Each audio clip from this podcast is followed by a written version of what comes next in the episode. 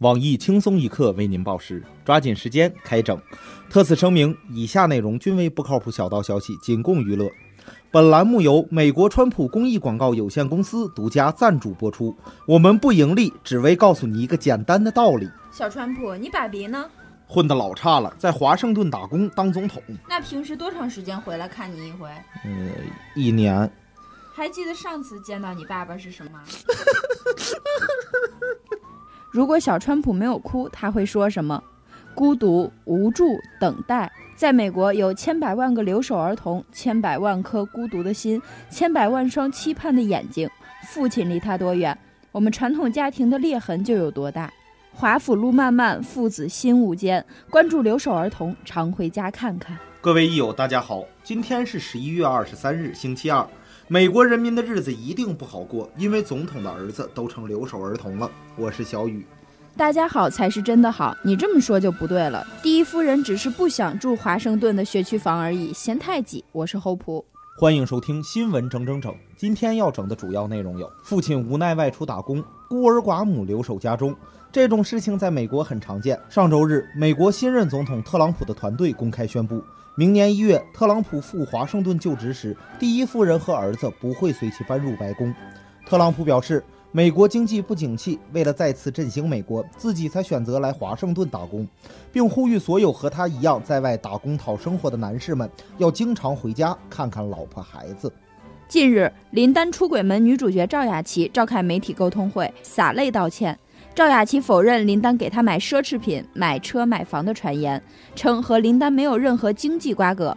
整个道歉过程一气呵成，饱含了一种酒后失控的真感情，光打雷不下雨，掩面而不泣，让人感觉演技浮夸。另据不靠谱小道消息称，某知名戏剧院校已向赵雅琪发出邀请函，希望赵老师抽时间来指导一下表演系的教学工作，让大家学学什么叫尴尬。近日。曹县警方发布消息称，有两只山羊在高速应急车道行走，影响交通。民警赶往现场，见山羊脖子上有项圈，判断为附近村民所养。在高速两侧寻找失主无果后，民警将之带回交警大队圈养至今。我台资深吃货胖边表示，希望失主在元旦之前领走，再不领走，我建议犒劳警察叔叔来一顿羊肉串儿。近日，汤阴的一位张大姐在店里看店时，进来一名男子，以买东西为由与张大姐攀谈，还贴心的为她做颈部大保健，趁势将张大姐金项链摘掉。目前，当地公安局已立案侦查。这么敏感的地方都感觉不到吗？面对警察的询问，表面生气，心中暗爽的张大姐表示：“我以为他只想劫个色，也没想到他偷我项链呀！”早起一支烟，差点升天做神仙。日前，广东惠州一个出租屋内发生煤气起火爆炸，屋内一住户受伤，所幸被邻居及时救出送医，消防也迅速赶到将火扑灭。目击者称，从现场情况看，爆炸原因可能是屋内煤气泄漏被明火点燃所导致。据在附近广场晨练的傅延杰傅大妈调查后发现，原来是户主女朋友为了验证他是不是真的戒烟了，早晨出门前特意打开了煤气。川普当选美国总统后，美国社会出现很多公开的抗议和抵制活动。日前，马上就要下台的现美国第一夫人米歇尔的御用设计师苏菲发表公开信，拒绝为下一任第一夫人梅兰娜·川普设计服装。对此，梅兰娜在看过他为奥巴马妻子设计的服装之后，给他发了一封感谢信，感谢他没有自取其辱，选择主动退休，并表示如果需要新工作，可以把他介绍到美国城乡结合部。近日，黑龙江的张某请同事杨某到自己家里吃饭，饭桌上杨某的种种表现让张某怀疑他和自己的妻子有暧昧关系。桌上总共十二道菜，杨某每一道菜都给他的妻子加了。张某越想越不对劲儿，一言不合，两人便打了起来。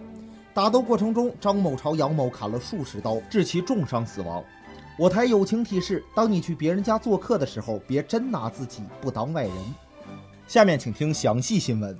上周日，韩国检方正式认定总统朴槿惠与崔顺实等三人存在共犯关系，但朴槿惠表示拒绝辞职。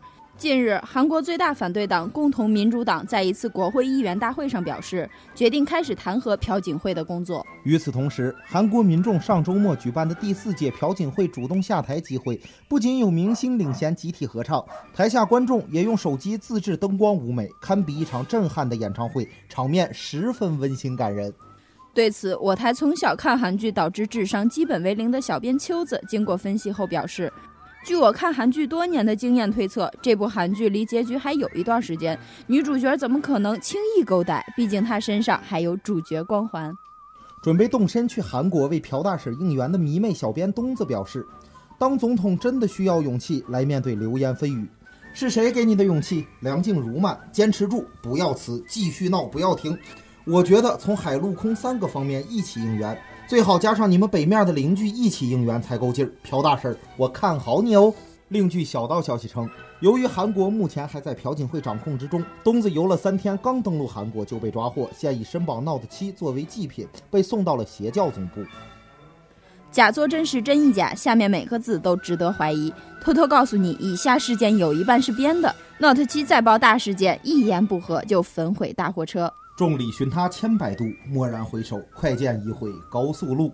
二十日晚，京港澳高速咸宁段一辆满载快递的货车突发大火。司机称，此车是由快递公司从深圳发往武汉的货车，车上一千多件快件已基本烧毁。所幸驾驶员迅速逃离，并未受伤。据悉，车上都是网友在双十一购买的货物。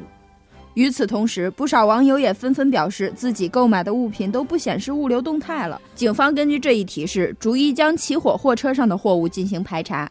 经调查发现，有名网友在网上购买了 Note 7手机一部，在运输途中爆炸，导致货车起火。目前，有关部门已将 Note 7列为易燃易爆物品，禁止普通车辆运输。今天的新闻整整整就先整到这里，轻松一刻总监美女曲一些，本期小编包小姐将在跟帖评论中跟大家继续深入浅出的交流。明天同一时间再整。终于录完了，小雨好冷啊！你这么说不太合适吧？孤男寡女的，你说你冷，我觉得这是一种耍流氓的行为，少自作多情了。